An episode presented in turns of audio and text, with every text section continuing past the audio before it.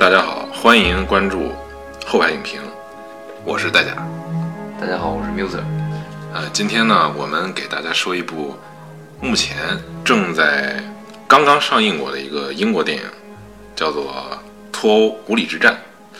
哎、我得先吐槽一下这个片名啊，这个片名它英文明明是 Brexit 的 Uncivil War，它的意思应该是粗鲁的战争或者不文明的战争，是吧？跟这个无理好像不是很准确，我觉得翻译的，这这这个意思有点偏差。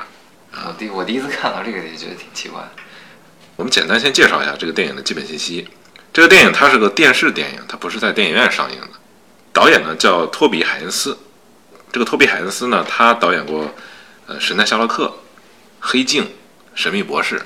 其他演员呢，最有名的就是那个本尼迪克特·康伯巴奇，现在深受中国年轻一代就熟知的一个演员吧。因为我家那个旁边有一个叫商场上面就有一个康伯巴奇特别大的一个巨幅画像，好像是给海信电视做了一个广告，叫什么悠久，然后下边写着“卷福也爱悠久但海信找他对啊，主要是就是那个英剧嘛，《神探夏洛克》那个英剧，吸了好多粉。”。那个片子我感觉好像有点儿，嗯，台词太密度太大，对，啊，剪儿切太快，受不了。对，节奏太快了。这个电影呢，它实际上是是紧紧的扣着现在这个当下国际新闻中最大的一个热点，就是脱欧。呃，想必比较了解看一些国际新闻的人应该都知道，就是英国现在呢正在处在一个脱欧的这么一个漩涡当中。呃，这个电影聚焦的是什么呢？它聚焦的实际上就是关键节点，就是二零一六年英国举行了一个全民公投，就是决定对英国是不是脱欧。简单的先回顾一下这个电影的故事的梗概。这电影刚开头呢是卡明斯正在接受一些质询。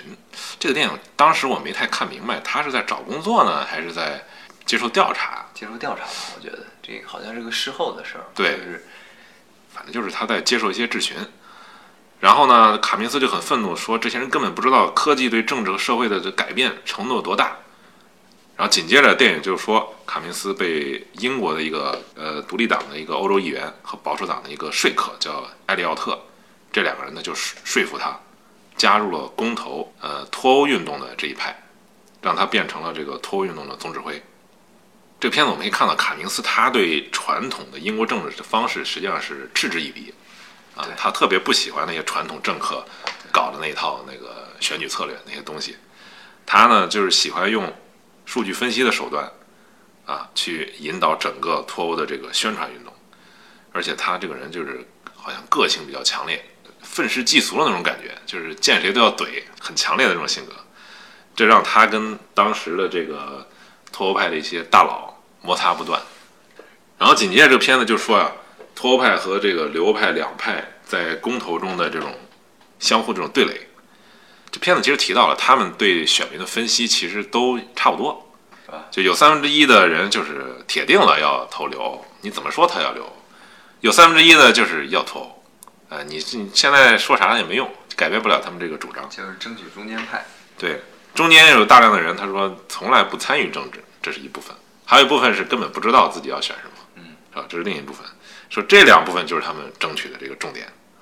他还有很有意很有意思，就是卡明斯他想做这个调查，不是一种很科学的调查，他就是去去酒吧里边儿，去随便去那个酒吧街头啊，就简单的两两部分结合，我觉得、啊对他来说，这个再来一种个直觉一个是对，一个是那种就是跟人聊天儿，去当地那个呃问很多问题，问问他们的看法；另外一个就是找那个数据公司给他们大量的数据，它是一种这两种东西相相结合的对对对对对。方式。当然，留欧派他的那个总管是应该是首相卡梅伦，叫通讯主管，这在英国是相当于办公室主任这个级别，就这个职务是非常重要的，让他去当留欧派的这个幕后指挥。留欧派他的重点一看就是就是强调这个经济和工作，就是说呢，呃，现在我们就发展的不错呀，是吧？我们就都都欣欣向荣啊。你看脱欧派他们在这折腾呢，他不就是想呃，把我们置于一种非常风险很大的一种境地嘛，他们是不确定的，就是我们是确定的，他们是不确定的。然后卡明斯他就是他的策略就是他刚开始说他要去酒吧里边调查，嗯，你们是啊，他说问了半天就是关于欧盟的问题是吧？他就直说了，你们是不是是不是在说种族问题啊？说我们不要避谈这个事儿嘛，对吧？种族问题我们可以说嘛，说种族问题，他就发现其实大家都不愿意说出口的一个事儿，对外来移民的这种这种感觉，而且很多人提到土耳其，他其实卡明斯这个人他也是受过高等教育的。他觉得这人太，这些人就是太不可理喻了。什么土耳其？然后当时你记得他说一句，嗯，interesting，是是，意思就是说怎么会突然冒出来土耳其这种事儿？啊，土耳其离离入欧还有好好遥远。对，这就根本就不可能。说近期，他们居然为这个事儿担心，就觉得这些选民，唉。那卡明斯就在跟他的幕僚开会的时候就说啊，说这个留欧派他们所说的这个经济和这个工作这些事儿啊。说咱们不要正面跟他谈这事儿，说这事儿咱们谈不过，对，谈不过啊。他说了，他的策略是，你要在人家的主场打，那你肯定输了。我们开辟，那叫什么？他说的是找一个地方，对他是引用《孙子兵法》，叫九地篇。《孙子兵法》九地篇的意思就是说，不要在敌人选择的战场跟敌人作战，你自己创造一个战场，让敌人在这儿跟你作战。他意思就是说，我们要反客为主，不再不讨论这事儿，咱们讨论什么呢？就是说，你看。他们是因循守旧，对吧？我们是顺应大潮的，我们是大潮是这个方向，所以我们是一个更主动的一个态度，他们是一个被动的态度。他就是将这个留欧派啊，就贴上一个怀疑的标签儿。哎，你看，觉得他们是呃煽动别人，就是让别人害怕。对，这个这个里面出现好多次。对，叫 Project Fear，一个一个让你们害怕，哎，丢工作呀，或者经济不行了，你们就 就是我们是 Hope，他们是 Fear，就就这种感觉。对啊。对其实这也是一个很高明的策略，他是把一个一个这种模棱两可的事儿，把它变成一种负面的一种印象。他就告诉你阴谋论嘛，其实是告诉你这个政府可能在制造一种阴谋论，是吧？让让你们留，他制造一种恐慌，让你们害怕。但实际上，他们说的大部分是事实？这里面看出来的，我觉得就是政府说话呢是要相对比较负责任的。这边他反正是脱脚的不怕穿鞋的，他。他随便怎么揍都行，包括他那个写的那个大巴上那些话，每每年不是每天给他捐多少钱给欧盟，然后什么什么，不如把这个钱捐给这个国民健康系统。这是一个很著名的公案，一会儿咱们可以仔细谈这个问题。呃，然后这个电影呢，紧接着他就说呀，卡明斯他雇佣了一个数据公司啊，是一个加拿大的叫聚合智慧，这个公司干嘛呢？他就是他利用这个。Facebook 的各种接口，他在里边就挖掘一堆个人的这种行为数据，啊，包括你点击的页面是什么，你你对政治感不感兴趣，或者是你这个平常的这个交友的这个习惯啊，你是不是单身呢？是不是有家庭啊？他这能获得很多信息，很多这种选民的这种基本的这种口号，他就用用这种方式，就是挖掘了三百多万的这个潜在的可能会参加投票的这么一个选民基础。这个选民基础是，他不是在这个政党选举的这个通讯录上的，这是他们完全他们自己新挖掘出来的这么一个，所以这个事儿就很厉害了。因为，呃，留欧派可能并不知道他们有这三百万需要争取，但是他们就知道有三百万争取，无中生有变出了三百万人，对，就生生的挖掘出来，因为这些人可能根本就不投票，是吧？以前就不关注政治，也不投票，从来不注册自己是什么选民。这就是他说的这个新老政治之间的一个变化，其实是是吧？对，可能是以前按照老的英国的那些呃政府官员，他们不会去考虑还有这些人的存在，这些人就被遗忘了，相当于是。对他用一种技术手段把这人找出来了，就相当于虽然那些人他们不去投票，但是他们会用智能手机，会上 Facebook 是吧？会用这些东西。对，而且他会这个这上面说呀，他们花了特别多的钱在这广告上。广告是什么广告呢？就是好像像是新闻的那种广告，就是你看着像是一个严肃的新闻，实际上它是个广告。然后你点进去以后呢，有时候还有一些抽奖活动啊什么的。然后他们在上面弄一些诱导式的问题啊，然后就判断你这人是到底是留欧还是脱欧，你倾向是什么。然后他们在不断的调整这个策略，宣传策略，就是让你点击这广告看有没有效果，看你是不是改变了你这个行为方式。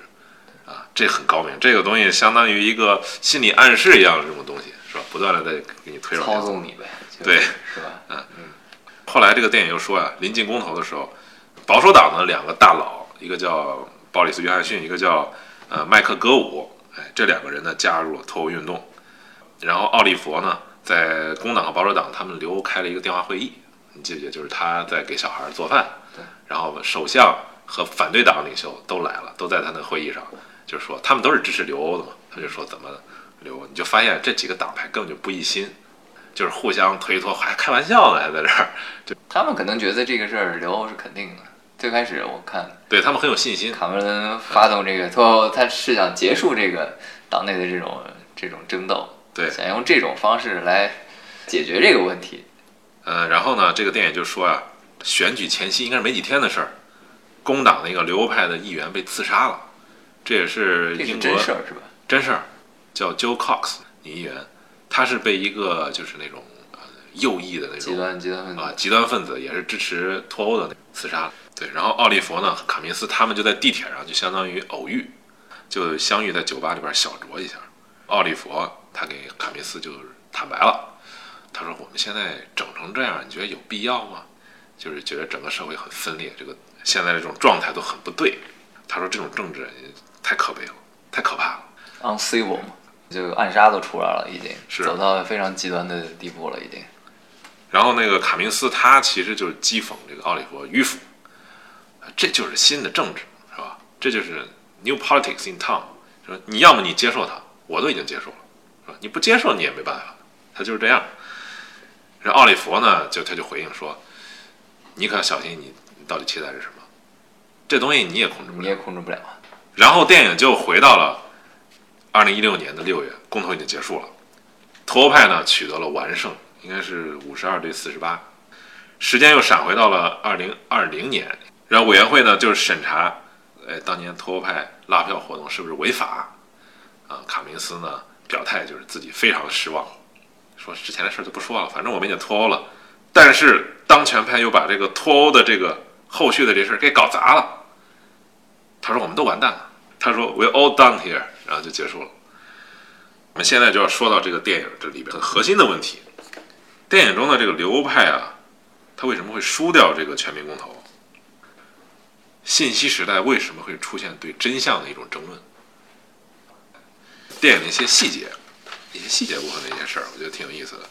我不知道你观察了没有，就是，呃，他们刚开始说服说要成立一个就是脱欧的一个运动，是在一个美术馆，然后他们坐在一个油画面前，这个油画是应该是十八世纪的一个著名的画家，叫约翰辛克格尔，他做了一个油画叫《佩尔森上校之死》。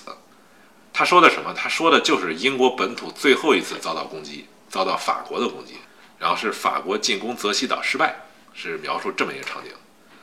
电影刚开头还闪回了几个重要的一个时间点，一个是一九四九年，呃，英国首相丘吉尔呼吁建立欧洲联盟，嗯，啊，他当时说的应该是叫 United States of Europe。另一个时间点是一九六三年，英国呢试图加入欧洲共同市场，然后电影那个中间出现了一个大的 Non，就是当时的法国总统戴高乐拒绝他。啊拒绝了他英国加入欧洲共同市场，当时叫 EEC。这实际上是法国戴高乐是两次拒绝他，还不是一次啊！一九六七年又拒绝了一次。为啥？为啥拒绝英国？戴高乐其实他说的很有道理，我觉得他说的什么意思？就是说，欧洲共同市场啊，是一个针对欧洲大陆国家设定的一个市场，它是一个整体的一个安排。但是英国跟我们都不一样，一个是英国的国际贸易占了它大多数，不是欧洲间的贸易啊，因为当时英国是海洋国家嘛，海运通通向全球嘛，它有一大堆殖民地。还有一点，他说英国英国人啊，他觉得英国人根本就不想呃实现欧洲一体化。欧洲当时共同市场还有一个机构叫欧洲原子能共同体，嗯，欧洲这个原子能的利用、核能的利用是统一的。但是英国当时凭借着和美国特殊关系，它实际上是共享了美国的核武器的技术。嗯，啊，它根本就不是这个不屌欧洲？他对，跟欧洲还不是一个体系。这个片子又出现了一九七五年这么一个标题，就是当时的英国首相希斯他在演讲，他是第一次提出了关于英国以欧盟成员国的身份啊加入欧盟，然后进行公投。当时还有撒切尔夫人的这个讲话，就撒切尔夫人当时也是支持呃，是当时是留欧派取得了胜利，这是第一次关于欧盟的公投。然后，一九七九年，撒切尔夫人要求欧盟的这个折扣。一九八八年，然后撒切尔夫人反对欧盟的进一步的联邦化。九七年，布莱尔当选首相，紧接着就是二零一五年，卡梅伦当选首相。他呢，当选首相的第二天就宣布要举行关于欧盟成员国地位的一个全民公投。这电影就说到这儿，就可以交代，基本交代了一下这个英国关于欧盟关系的这么一个历史。您看到很有意思的一点就是，是英国首相丘吉尔率先呼吁的成立欧盟。嗯，但是呢，英国又置身于事外。这是英国的基本态度，就是说你们成立欧盟，但是我们不参与。哎，你觉得卡明斯是一个什么样的人？你你整个片子看完，当时有一个很大的疑问，就是他这么做的动机是啥？他这个片子里面没有说的特别清楚，他为什么？不是，首先我问你个问题，你觉得他是内心深处是个脱欧派还是个留欧派？他不在乎这个事儿，我觉得。我看完之后，其实就是。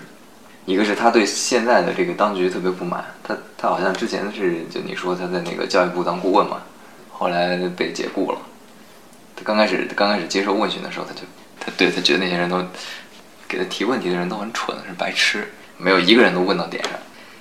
说了一堆怎么经历这个深刻的经济变化、文化政治的转型、宗教极端兴起、代际不平等达到历史最高，但是当局没有做好任何的准备。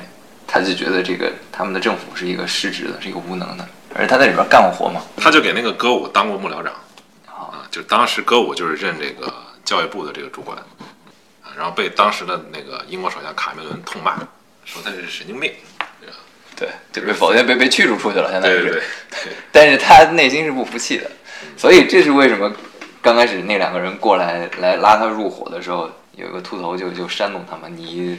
是吧？一次一次被当当局背叛，然后现在你机会来了，是你给把把他们给掀掀下去的这个机会，你也可以可以复仇了。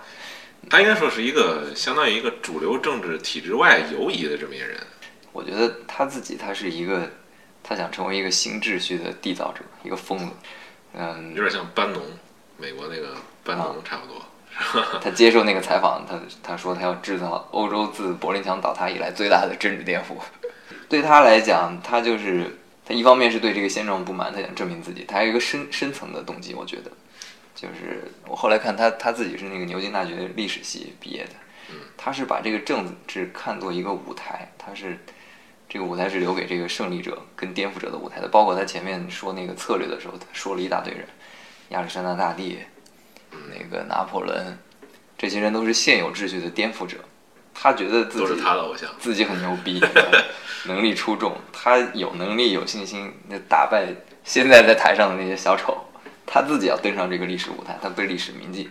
有一个很短的片段，就是他就是跟那些 board 进行斗争嘛，最后成功的打败了这个 政变未遂。然后他回家之后躺在那个床上，他妻子跟他说：“啊，他说为什么大家都不喜欢我？”他妻子跟他说：“我喜欢你啊，而且。”至少，至少至少至少有人会记得你。她知道她老公就是内心有这个渴望，她就是有一种被对不朽的渴望，对历史被被历史铭记的这种渴求埋藏在她的心里。她为了登上这个历史舞台，她可以不择手段，他根本不在乎那个最后的结果是好是坏，而且他也有这个能力。我觉得这就是这就是他一个深层次的一个他应该说是一个。他应该说是一个受过良好教育的一个技术主义者，而且是一个完美主义者。他就是颠覆者嘛。对。然后你看他最后，他别人在审问他你要做什么，他他就是说了一通，他觉得现在这个系整个系统是失败的。当你电脑死机了，你要做什么？他他要重启，他重启这个系统。但是重启之后你要做什么？他并不知道具体要去做什么。他是他是一个破坏者。而且他比较自负，他口不择言，他所以他在党内受到很多人反对，很多人很讨厌他。他要证明自己比那些人都强，他要把他们掀翻在地。对，这个人其实很有意思，他是，呃，在公投结束之后就从政坛上几乎就消失了。他在公投之后呢，其实就有两件事是那个公之于众的，一件事就是电影里边描绘的这个选举委员会，当时叫财政委员会，审查他的这个钱，啊，脱欧派这个财政有问题，他你看他说话就特别的自负，根本就不搭他们腔，特别找事儿的一个人，你看就特别不配合，然后问他，你所说的那个三亿五千万每每周，我们给欧盟三亿五千万，你这数是怎么来的？因为这个三亿五千万这事儿其实很复杂，它这是一个重要的口号，就你刚才说的，我们每周给三亿五千万给欧盟，哎，我们不如把它留给我们的国民健康服务 NHS。你看它这个这个就很很抓住要点，一个要点是让选民觉得我们是在亏钱，还有一点是他抓住了很多人对 NHS 这种支持，所以他就营造了一种非常让人就觉得很正面的一种哎就这种感觉，就是我们拿回自己的控制权有好处啊，对吧？我们可以把这钱不给他们，给我们的这个 NHS，这个事儿有很多槽点。三亿五千万这数是怎么来的？实际上是英国在给欧盟的这个，他这数是真的，不是说是他胡编的。嗯嗯，确实是三亿五千万，但实际上英国从来不交这么多。英国是撒切尔夫人给那个欧盟达成一个协议，打了六折的折扣，实际上它每每周也就是不超过两亿五千万。你看这都已经差了多大了，三分之一了。对。然后跟那个那个留欧派那个人就跟他说了嘛，在在他们那个圆桌上，他就说我们从来就没有签过这个支票三亿五千万给他，对，是吧？我们就没付过这笔钱。对，而且他还有一个条件，是我们是给他了欧盟了两亿五千万，但是呢，欧盟还给我们返还了很多钱，对，包括不说这个，对，包括教你只育经费啊。只说只说你的付出，不说你的所得，啊，只是根据你的这个贸易贡献这就叫。叫 half truth，那个里啊面讲。对对对，半真半假。对，这种东西，你说的有没有？它不是无中生有的。对。啊，但另一方面呢，它不是事情的全部真相。不是全部真相。对，所以就是刚才我我说完是是他的这个动机层面的东西，其实他还有他他个人能力方面就很很牛逼的地方，是吧？他是一个应该是一个他一个洞察人心的洞察洞察人心，对他煽动者。他对对对对，demagogue 是这么一个人，对吧？对对对，他是他是对这个人的这种认知偏见啊，或者这种学习路径啊这方面，他是有深刻的了解。而且他还知道，你看他还特别这个有分寸，他知道有些事儿他们不能干，因为如果他们干了，会让大批的那些比较得体的那些人会抵触他，就反感他。就是他把他那些活是甩给那两个人去做的，就那两个和对 f r a g 和那个 Aaron Banks 对对对，啊，他们两个是脱欧派的两个臭名昭著的人物。像两个小丑一样，是吧？把那些极右翼，这对英国独立党极右翼，他们是在煽动大家反对移民，对的这些事儿，这些事儿他不干，他就是说，我们也不阻止他干，反正就是他们替我们干了就行了。就你刚才讲的，他像一个是这笔钱三亿三亿五千万英镑，还有这个欧土耳其加盟欧盟要要带来七千万移民，这土耳其一共就七千万人是吧？就是那个鲍里斯·约翰逊，那个刚开始有一个选民告诉说：“哎呀，你们说的太好了，说我们就是要坚决拒绝那些七千万人来我们国家。太不好意思了，他说。”对他结结巴巴啊，我们是这么说的吗？然后就看见他那个宣传册上还真有这句话，他 他说他他说这个是呃这个土耳其的总人口就这么多，所以，所以这些东西其实稍微证实一下就会被戳穿，但是你要想，他就明白有些东西，你这种东西一说出来，他其实是迎合了一些人固有的这种信念。对，有些人他就是觉得啊，我们给欧盟交钱交多了，然后他本来他对移民就有恐惧，他觉得移民抢了他们的工作，所以你这时候这种东西一宣传出来，他马上就吸收了，就是他知道这个人的大脑他是喜欢接受你已经相信的这些东西。但当你觉得移民把你工作抢走的时候，你的头脑其实会自动过滤掉跟这些想法相违背的东西，你你看不见。然后这个社交媒体啊，包括这些，它就会发酵。对他会他会利用这个算法让这个现象变本加厉。他如果知道你是这么一个人，他不给你推送那个他故意弄一些很挑衅性的问题，对啊，在你面前，来加深你的这种固有印象，对，其实人们一般来说，人们都是这样的，都喜欢看一些符合自己的这种政治观的这种媒体，是吧？对，在政治观念上尤其是这样。你有些人喜欢看《环球时报》啊，有些人喜欢看呃《南方周末》，对吧？对，还有些人喜欢看其他报纸，它本身它这个信息源上就有一些选择，但它实际上是在让你不知情的情况下，就让你潜移默化的给你弄了一。你以为这是世世界的全部？对，你刚才说那固有印象，我还想起来，最近在北京发生了一个事儿，就是那个北京那个西城区的一个小学，被一个临时工拿着锤子，他是报复校长，他把小孩给锤伤了。当时就有好多这个网上这个消息，说北京市传了一个消息，说是那个非官方的，我也不知道真的假的，就说要清查外来人口，清查每个学校到底雇了是哪些人是外地的。这完全是两码事儿，它对这个方向就不对。但是这个事儿呢，去你看在网上发酵的时候，去就很多人就支持，说对，就是应该查到底谁是哪个人是外来的，不是北京本地的，这些人就是你看他因为那个人是黑龙江的嘛，是吧？这就是一个典型的一个认知错位。对，它两个事儿没有必然的联系。你说你外不报社外来会跟我报不是跟我外省有关系吗？但是他的你可能从概率上来说可能会稍微大一点，有这个。那是因为外来的人他干这种工作多，对本地人他不干这种工作，对对这个外来人的偏见产生了移情，他移到了这个这个事儿上，然后加深了他这种仇视。实际上这其实根本就没关系啊，他不是因为你是北京的，我是黑龙江的，我就要锤你，但是他就把这个联系起来了。这种东西是是是屡见不鲜的，经济欣欣向荣特别好的时候，哎，大家都和平共处。一旦这个经济不行了，包括他们就是零八年金融危机，整个打压都挺厉害的，那些人就会觉得，犹太人，呃对公共移民啊，对，把我们的工作给抢了啊，这工作现在我我生活不如以前了。他需要找一个替罪羊一样的东西，这个时候移民，因为他是弱势群体，他就很容易成为这个替罪羊。所以每次我感觉历史上上演过无数次这种事儿，只要经济一不好，这个外来族群跟少数族裔就会变成这种。他甚至是经济好的时候也可能会发生，是因为经济发展不平衡，哎有些地方比较落后，他可能在呃全球化呀、对外贸易这种是吧，自由市场这个过程中，它可能整个国家的产业发生了转移，它这个产业就不行了，可能这些人就会对这些事儿就很憎恨。现在的特朗普他说美国制造不行了，对吧？那个那些产业工人，包括煤矿工人、钢铁工人，他们就抱怨，他把这个仇恨转移到中国身上，啊、对，实际另一方面，他还转移到全球化。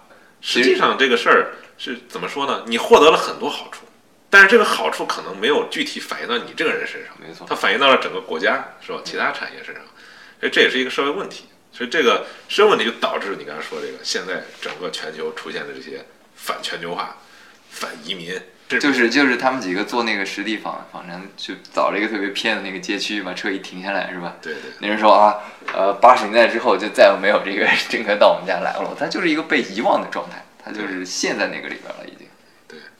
呃，然后我们可以再说说这个跟他相对的这个人物，嗯就是这个克莱格·奥利弗，留欧派的这个大佬。你看他是什么样的人呢？实际上他是一个传统政治的一个代表人物。对，他代表的是，你看他的那个方法啊，他是用一个叫 focus group，就是那个焦点小组，他把各阶层的这个代表都派进来，他就看每个人的反应是什么，我们如何能说服他们，一个小取样。他这个电影说到这个 focus group，其实就是刚才说了你刚才说的那些社会各个阶层的问题，里边有有个黑人，有呃有这个特别挺欧洲的这这些人，一般一看就是受高等教育的这个知识分子这种阶层，然后还有一个一看就是就是社会底层那个大妈，一个大妈，对，还有一个男的，对。啊，这两个还有老头儿，老头儿就是老年人，一般也是就是反对欧欧盟的，把他们都凑合在一块儿，你可以看到这个英国当时脱欧了一个很深刻的一个背景，他可不是说一拨人，其实很难相互说服这些对人，我就发现了，是吧？你这个中间让让他们沟通沟通，最后就是掀桌子吧。因为我我之前我接触英国人嘛，就是他们就特别讨厌哪儿呢？讨厌波兰移民，讨厌波兰移民和那个捷克那边的人。东欧的，一个是什么呢？他们这些人是特别都是做的底层工作，什么建筑工人啊，包括那个清洁工啊，都是做这种工作的。做这种工作以后呢，英国的那些穷人就找不着工作了，嗯，因为他们英国球人，他们能竞争过这些人吗？这些人拖家带口的，他们还想挣钱呢，对吧？这些人英国人又懒，他也没什么教育，他干不了其他工作，是吧？他也，但是他也竞争不过这些人。欧洲这些人呢，还特别会生孩子，一生孩子，英国政府就发钱嘛，因为当时欧盟的这个跟是同等待遇，他看不惯。哎呀，你看他们啥也不干，来我们这儿生孩子，你就就很不满意。而且他们觉得什么，自己是一个小岛，我们岛都已经够挤了，又挤一帮这种人啊，这些移民我们应该管控。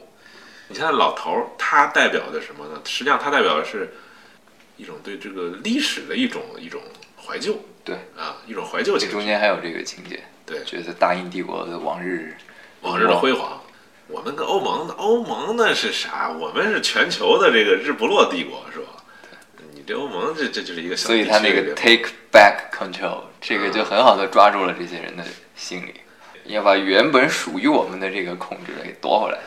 这个宣传就是变被动为主动。然后呢，你看那老头儿，呃，他就是说，啊，你看我们当时加入欧盟的时候，欧盟就是一个经济体，对吧？一个经济共同体，就是因为我们就是为了加入共同市场。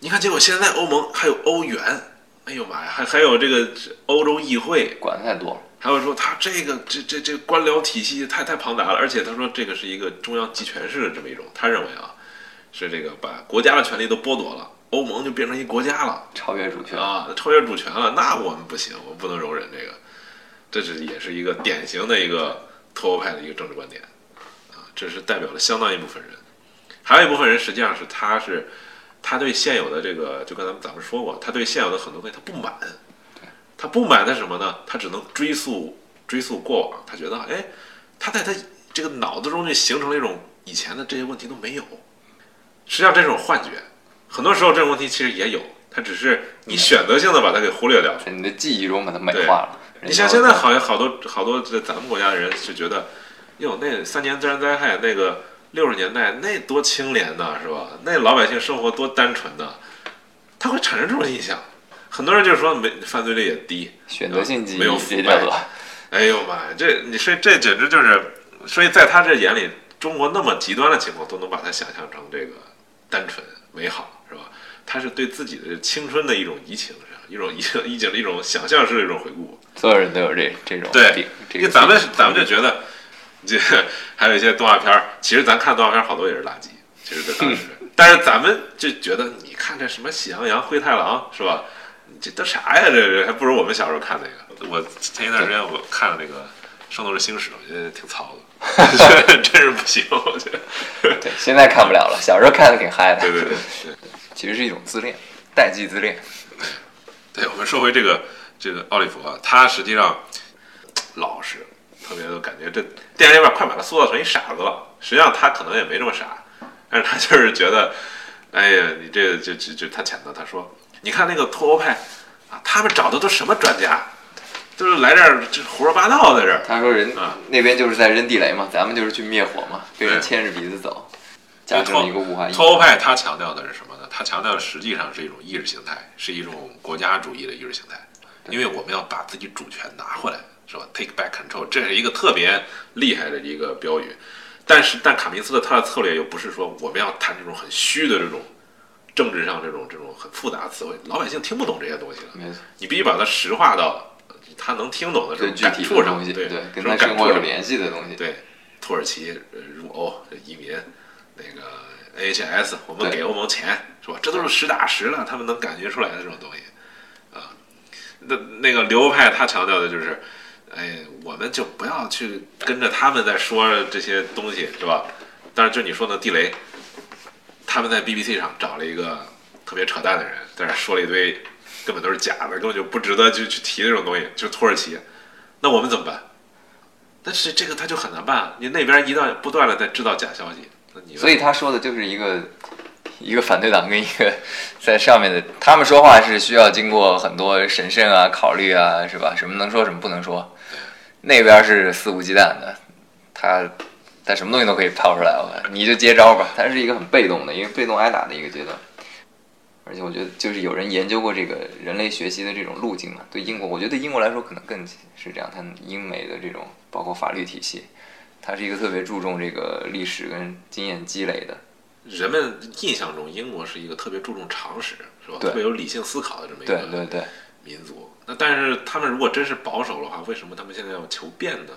卡明斯他的策略就是我们不是求变，我们是回到过去的那个不变的当中。他说我们是把已经变的东西再变回去但。那是个假的，对 过去的东西是一个想象出来的东西，对是吧？当然，这里边出现两个政治人物，我觉得也挺有意思的，就是鲍里斯·约翰逊和麦克戈舞这两个人呢，他们实际上是卡梅伦的这个盟友政客，他们嗅有嗅觉，嗅觉到，哎，这东西能让我们在全国都出名，能让我们大出风头的这个，这是平常我们接触不到的，宁可牺牲自己自己本党的这个首相。哥，我跟卡梅伦还是好朋友，还是特别好的好朋友。但这两个政客呢，他们其实又，呃，还是有一些就是对这个就是这种事实的这种尊重，是吧？当他们真看到这卡明斯弄了一大巴出来，哎呦，上面写了这么一句话，呃，他这俩人也挺震惊的，啊，你这个数字是是是，是吧？当时你记得他还指指点点，说你能用这个 NHI 的这个商标吗？就在这儿说，就是特别的这个疑虑。反正最后这俩人也被说服了。但这俩人很有意思的是，这两个人在卡梅隆就是宣布辞职以后，他这两个人，看鲍里斯·约翰逊是要当首相的，他是立志要当首相的。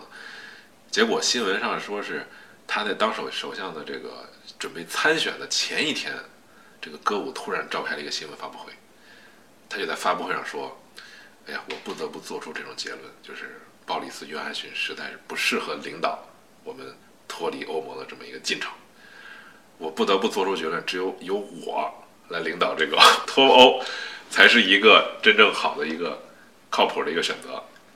背后捅了他一刀，然后鲍里斯·约翰逊就不得不宣布退出退出选举，歌舞就参选了。这就不是马基雅维利这一套嘛，对吧？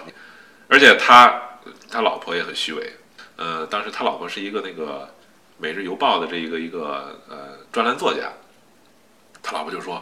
哟，我丈夫支持脱欧，你知道那些挺欧的那些人对我们怎么着吗？就我们不断的接受辱骂，接受这个威胁。他说，我们的这个社会到底怎么了？为什么我们表达这个观点会受到你们的这种攻击啊？等等。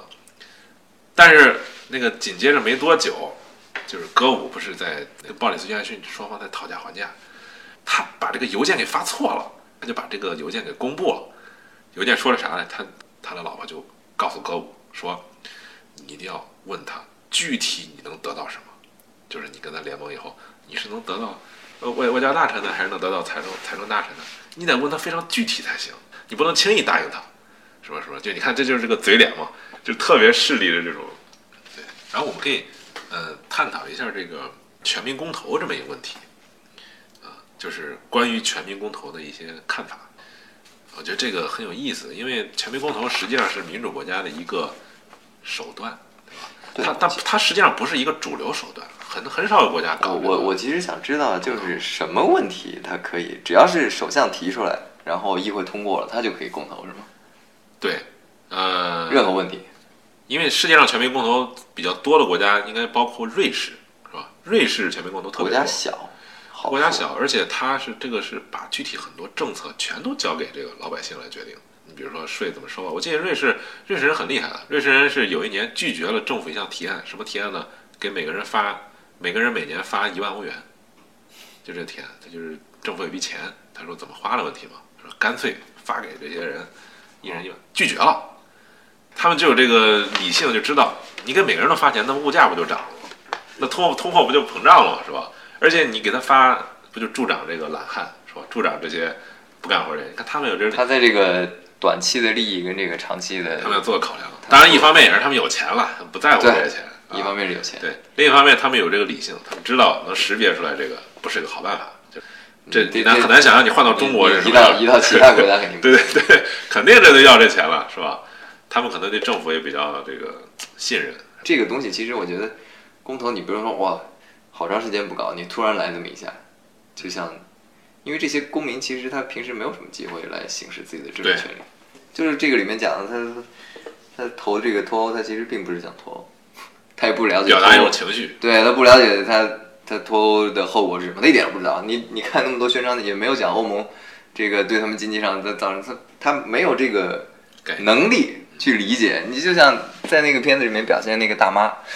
她看她吵得不可开交，她不行了。这个人自己冲出去跟她解释：“哎，我跟你说啊，欧盟每天给我们，跟她说半天。但是那个人不接受。他说：他说你说啊，移民过来不好，分我们利润。那你知道吗？移民也交税的。对，移民交交了他能交了税，能让我们雇更多的医生，更多的这个。而且他说好还是不好？而且他说这个整体来讲对我们是赚的，他的贡献比他这个拿到的这个福利其实要多。你觉得这事儿不好吗？就扩大我们这个税基，对吧？让我们有更多的钱，这不好吗？你大妈她她她说不出来什么，但是她就是愤怒，对啊，她就是说，那我什么都没有了，你先跟我说这个呢，对吧？我还能有什么可失去的，是吧？再差也就这样了。就这个脱欧公投可以看作是一种情绪对理性的一种胜利。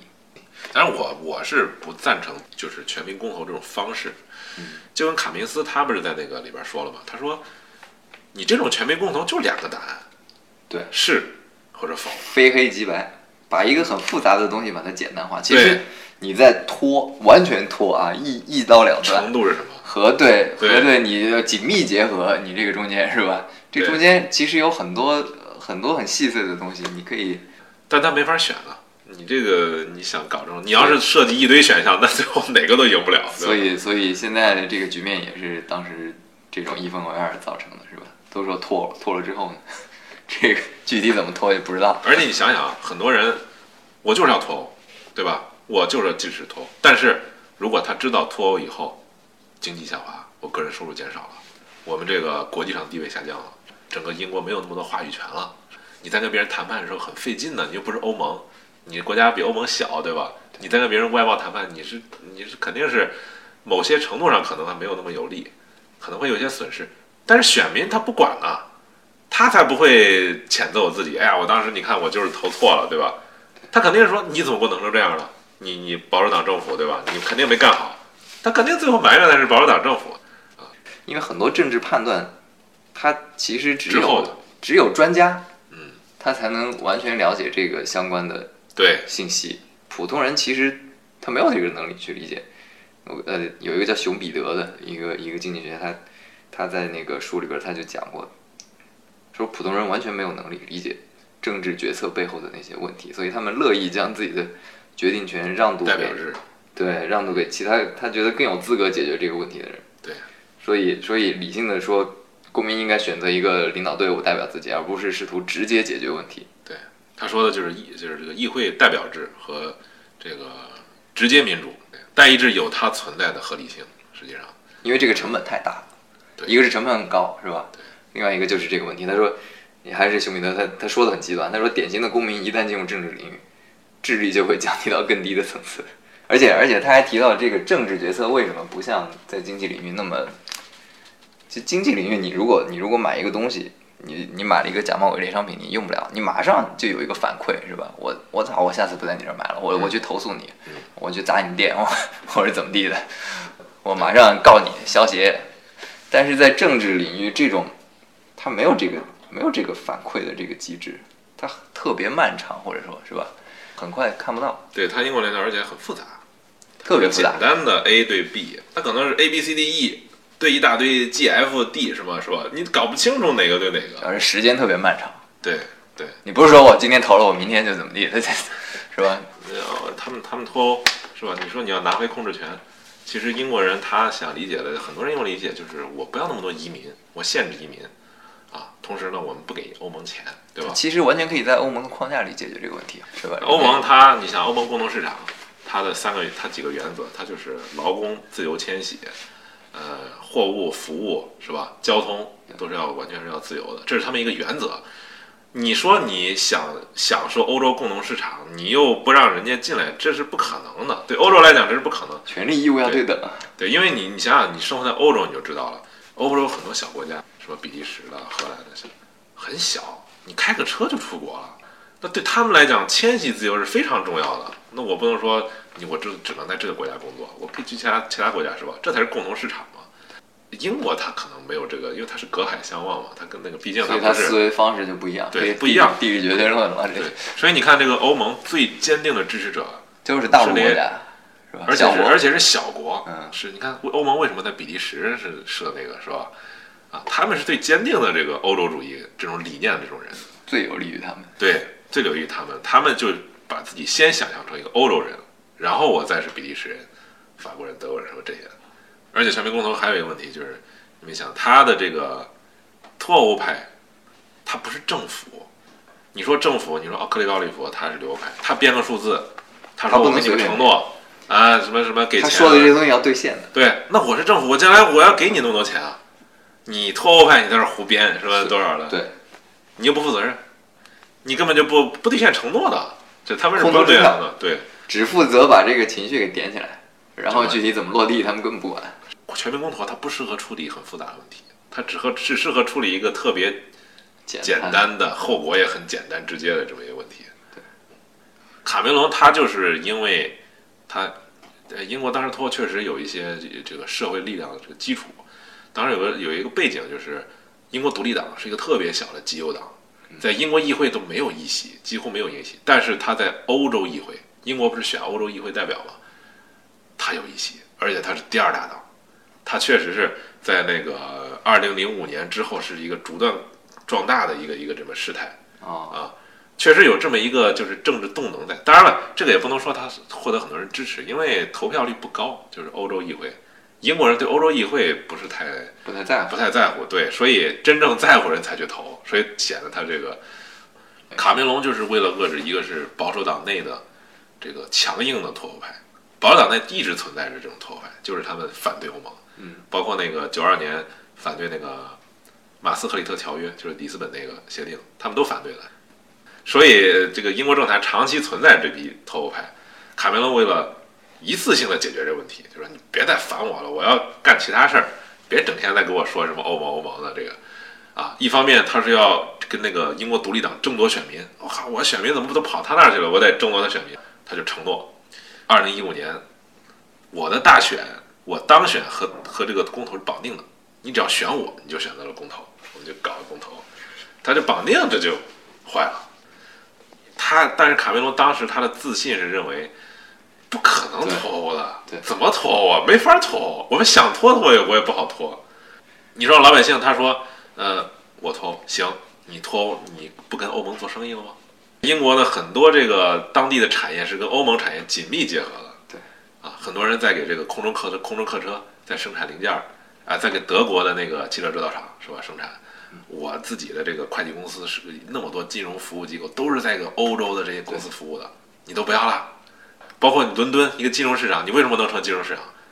对吧？你肯定你是因为你覆盖了整个欧盟地区的这个金融服务，那你你说你真能脱离吗？特别是给你英国现在就靠服务业啊，服务业可是占大头是吧？当然，那个很多人说没事儿，我花钱我愿意，对吧？我愿意花钱买我这个。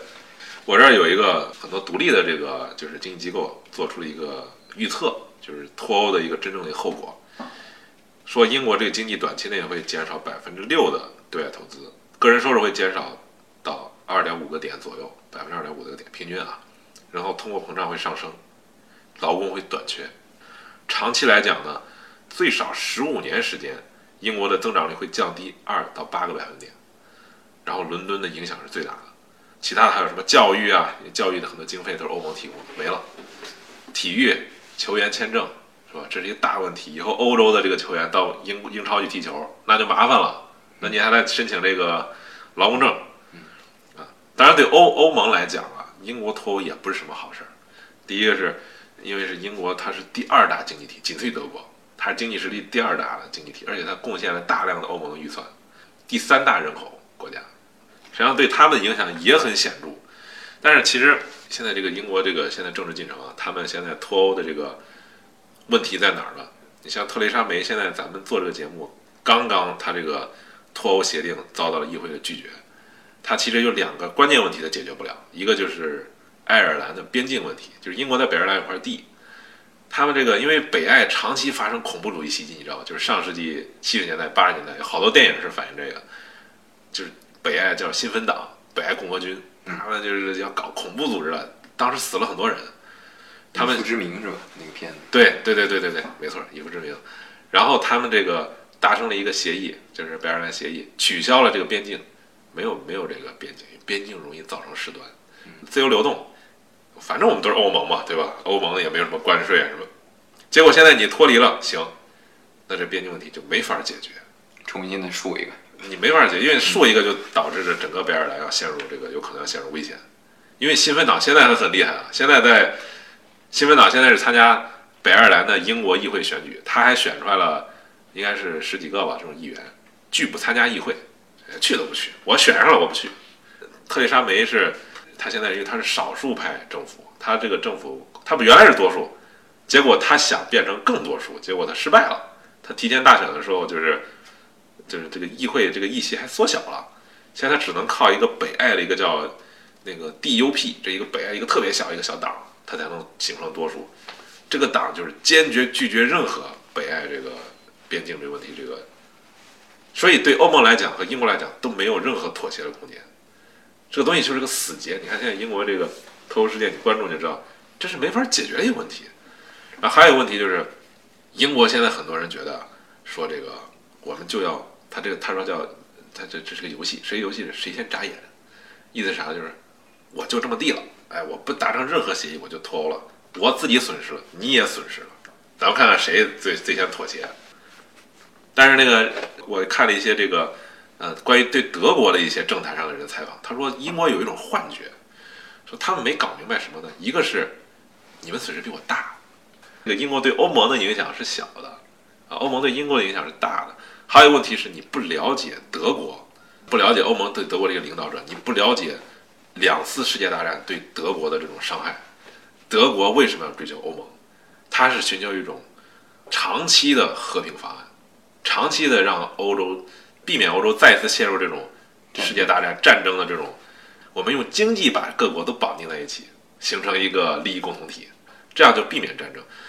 他说他不了解欧盟对德国人心中是多么重要，比你这个什么几个德国公司损失多少钱，这根本我们就不在乎这些事儿，所以他有一种认知上的偏差。所以你看，就是英国脱欧这事儿啊，根本就没法折腾。现在已经进入僵局了，就没办法，你就是你你想脱你也脱不了，其实你想脱你很难脱，除非你说你壮士断腕。对你，但是我我我觉得这个英国前首相布莱尔他前一段发表了一个讲话，我觉得他说的有一定道理。他说，他现在是他是现在在主张要第二次全民公投啊，就是你不是公投意思吗？现在后果大家都看到了啊，我们现在的方案就这几个方案，一个是硬脱欧，就是啥协议也没有，直接脱欧了，那你跟欧盟就有关税了，是吧？经济就会收缩，你税就少了，啊劳工还短缺，因为英国现在老龄化很严重。那你就这么局面。他说，年轻一代人将来会怎么看这事儿？对，那你我作为一个年轻人来讲，我想去欧洲去游历啊，我想去欧洲工作呀，我至少得有这个机会啊，我还有当地的这个呃老百姓一样的福利啊什么的，对我是一种自由啊，我不用困在这岛上，我可以，我虽然可以不去，但是我得也知道我有这个可能没了。然后现在你将将来怎么着还不一定呢。然后你现在你这个。欧盟的这个一体化，你将来老百姓会如何看待你这个脱欧这个行为？他说，很有可能会让这个未来的这个英国人觉得你是一种政治自杀，你是一个毫无意义的这么一个。他说叫 pointless pain，事后来说，但是你很多很多时候你很难做到未雨绸缪。我我其实挺喜欢有一种有一个比喻的，就是关于这个国家治理，就像你有一艘大船在这个海面上航行，嗯。你你不知道这个，就是啊会出现什么状况？这船坏了呀，或者是漏水了呀，或者前面有这个大风暴，或者是暗礁，这些东西你都你都预测不了。而且对于这种政治跟社会议题，就是往往是问题暴露之后，可能才会有意识到这个规模跟严重性，就是后后知后觉可能是常态，是吧？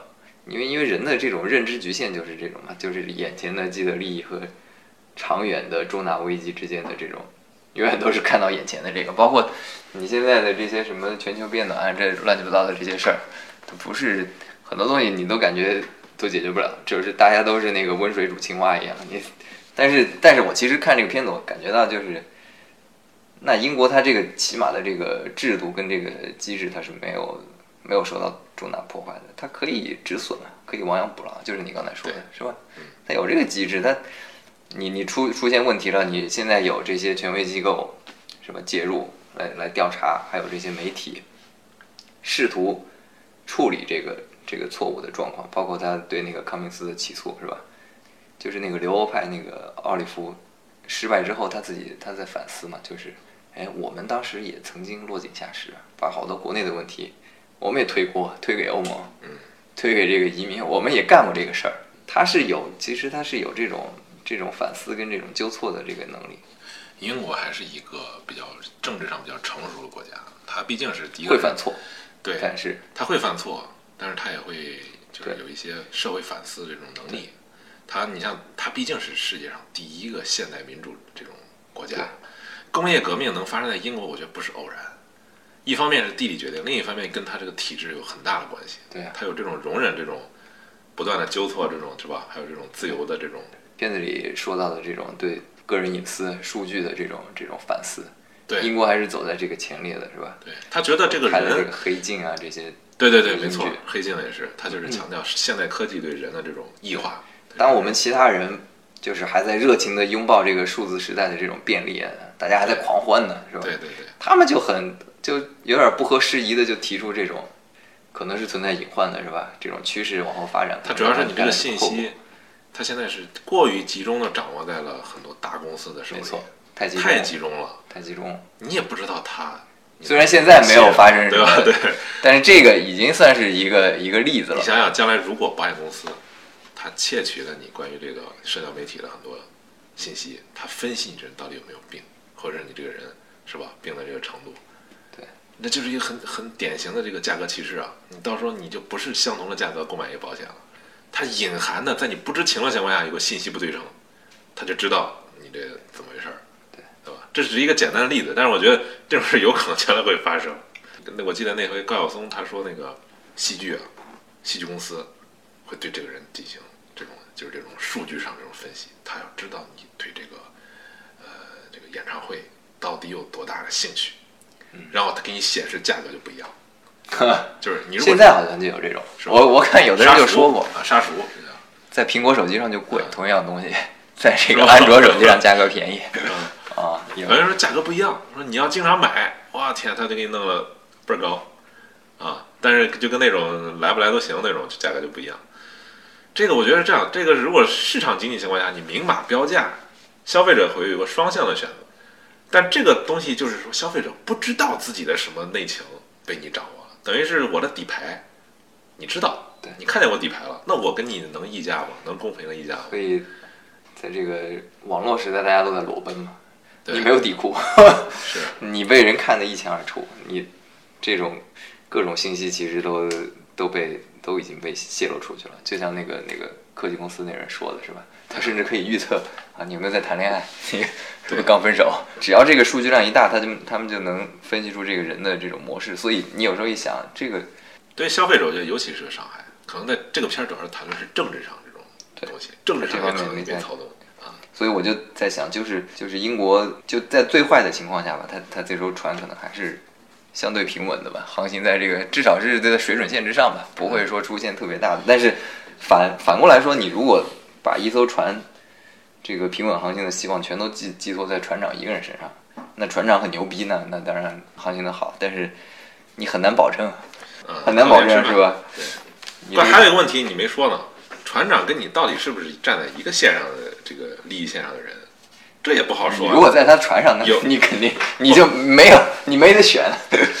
那另一方面，你比如说，你可能想去哪个地方，对吧？啊但你掌握不了了。对，那你肯定掌握不了。船长只能给你保证这个这个船向向别的方向走，你就船长只能保证这船你不沉，对吧？不会给你淹死。都不好说。这啊，个对对对，有都不好说，自求多福啊。万一这个风浪大了给你推下去，这也有可能是吧？对。但是我看那个英国议会辩论呢，我觉得英国这个政治，他现在说的这个可能是一个，呃，毕竟死了个议员嘛，对吧？觉得比较激烈，但总体来讲，他控制的还是相对来讲还行。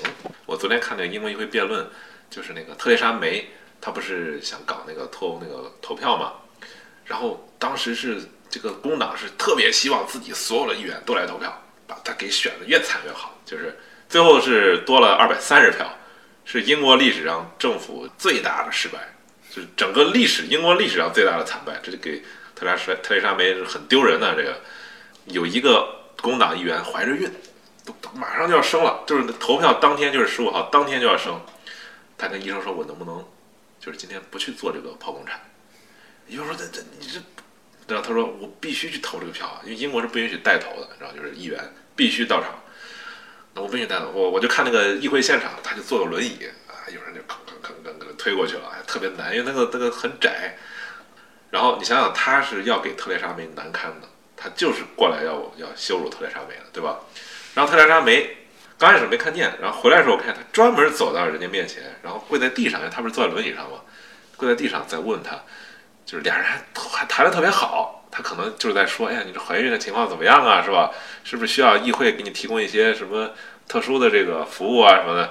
你看，他就这个还是一个很很这个很融洽的这么一个，虽然政治上你死我活，你你是要来给我难堪的，你又不支持我，你还怀着孕来这投票去，但是你看表面上人家至少还是一个，你看这种政治上这种你死我活，那跟非民主体制下的你那就不一样了。你像那俄罗斯，还有一些其他国家，你这这这是这是真的你死我活，是吧？那那是这是有底线的你死我活。对，他们这是政治上的哎底线之上的时候，对，其实就是像他们他们俩在酒吧里谈的那个嘛，那那边哎他是觉得对你这没底线了呀，这底底线去哪儿了？他们对他他能反思没有底线，就说明他是有底线的。drying of your tears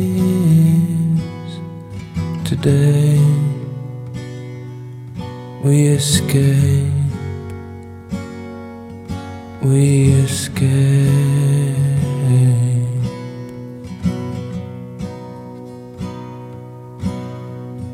Pack and get dressed before your father hears before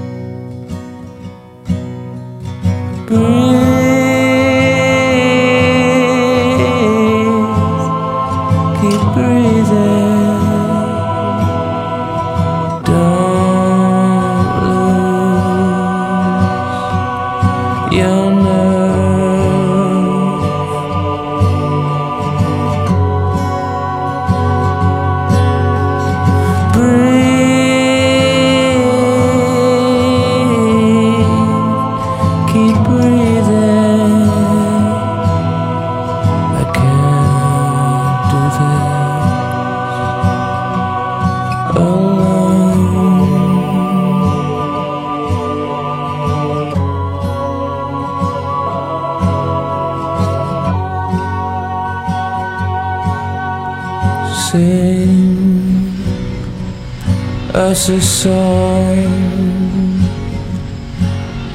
a song to keep us warm. There, such a chill, such a chill.